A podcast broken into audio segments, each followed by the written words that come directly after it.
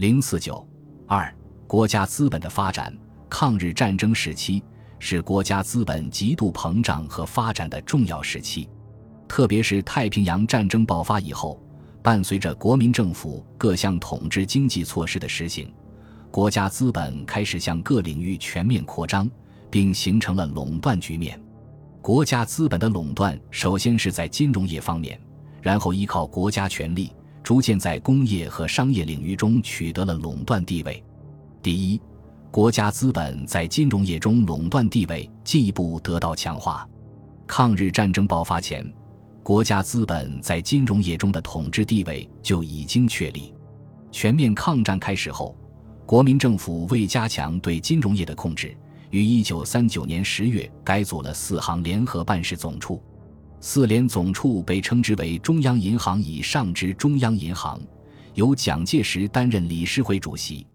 这样，以四行二局为中心的战时金融垄断体制开始形成。太平洋战争爆发后，国民政府进一步采取措施，强化四行二局作为国家资本的垄断地位，并严格管理商业银行和地方银行。一九四一年十二月九日，公布修正非常时期管理银行办法，强调限制新设银行、严控货物押款和禁止银行经商等规定。一九四二年一月，全面提出了中国政府对日宣战后处理金融的办法。关于国内金融规定，继续收存商业银行及省银行应缴之存款准备金。收兑金银机关可以撤销，由中央银行办理之；生产国防及有关民生日用必需品之工矿各业，由四行联合投资放款，尽量协助。严格审查省银行及商业银行放款用途，不准新设银行，并限制增设分支行。中、中、交、农四行应与邮汇局及各省银行之分支行处加紧配合，互通汇兑。组成更严密之金融网。五月二十八日，四联总处理事会颁布《中中交农四行业务划分及考核办法》，重申和规定了四行的业务范围。通过四行的专业化，加强四行对一般银行的控制和垄断，特别是形成了中央银行在四行中的集中垄断地位。具体来说，中央银行的主要业务范围是一集中法币发行。自一九四二年七月一日起，所有法币发行都由中央银行集中办理。中国交通、中国农民三行截止一九四二年六月三十日止所发行的法币和准备金，全数移交中央银行。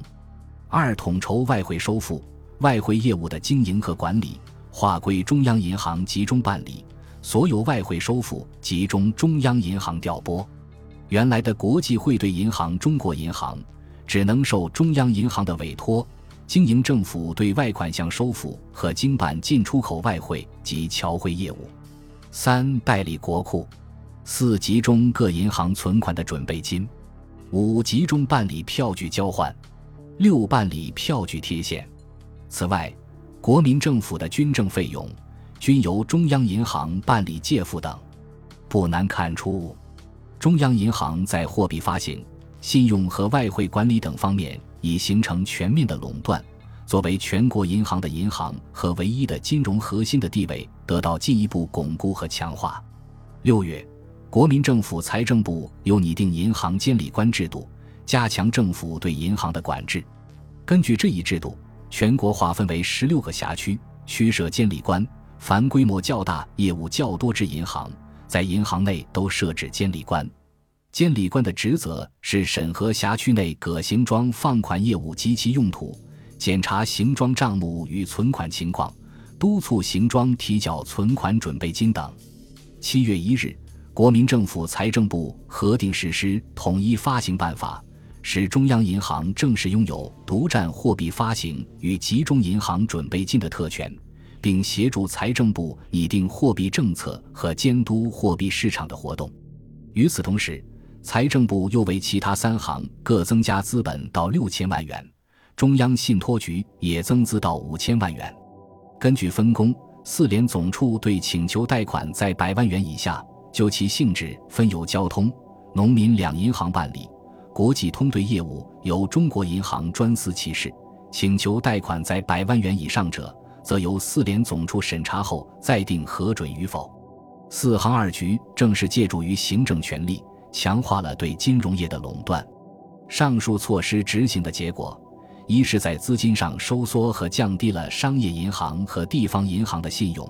增厚了四行的资本，特别是中央银行的资本。使国家资本银行的存款从一九三八年的四十亿增加到一九四三年的四百一十七亿，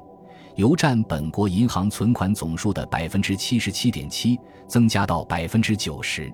四行二局的分支机构也遍布西南、西北各地，到一九四五年八月，共达两千二百八十一个，占国统区全部金融机构总数的百分之七十六点五。二是，在行政隶属和区域划分上，大大加强了国家资本银行的控制、监督职能，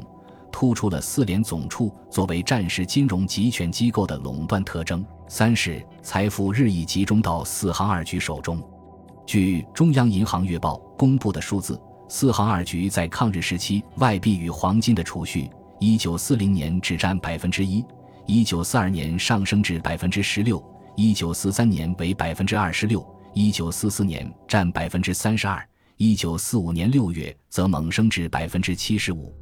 外币与黄金被认为是比较稳定的财富代表物，它的集中动向体现了国民政府金融政策的导向和实质。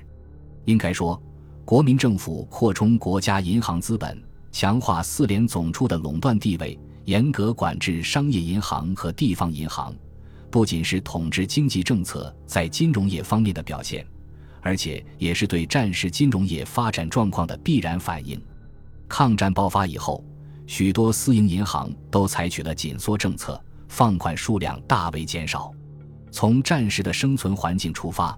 在国统区的私营银行都以较大的力量从事于囤积货物。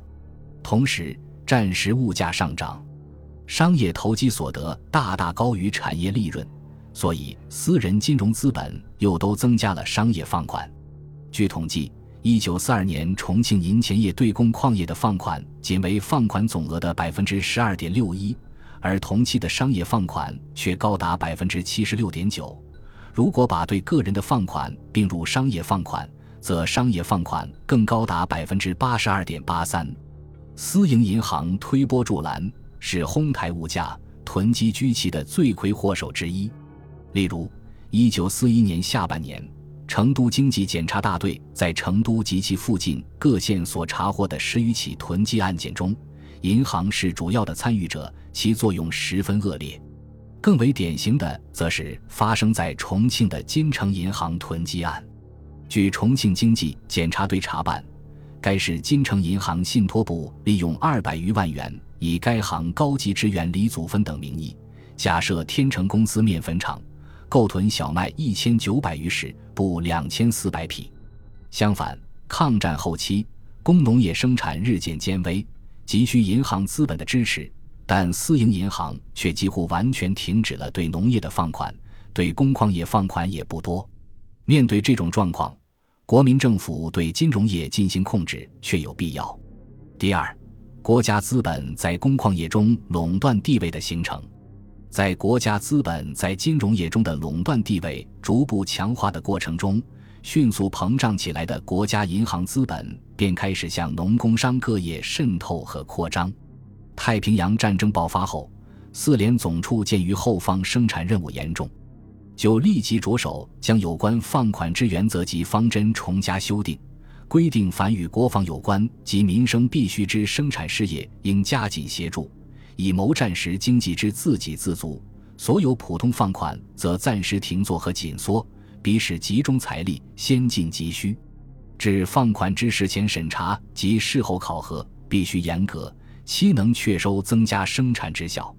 一九四二年底又规定，贴放款额按中央、中国两行各占百分之三十五，交通银行占百分之二十，中国农民银行占百分之十的比例分配承受。根据这些规定，四行从一九四二年起逐年提高对工矿业的放款比例。一九三七年至一九三九年占百分之九点三，一九四三年则已上升至百分之五十九点一，一九四四年更高达百分之七十二点二。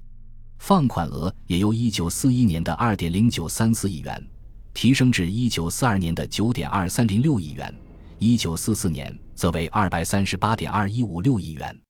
一九四三年和一九四四年，四行工矿业贷款额已占国统区工矿业生产总值的百分之三十三点四和百分之四十点三。除了贷款外，国家银行资本还直接对工矿业进行大量投资。例如，截至一九四五年六月底，中国银行对生产事业的直接投资总额已达三点七八亿元。中央信托局一九四三年填报的生产事业投资表显示，中央信托局实收资本五千万元，而投资生产事业共有两千一百万元。另外，又为中央银行出面代办投资中国兴业股份有限公司一千八百万元。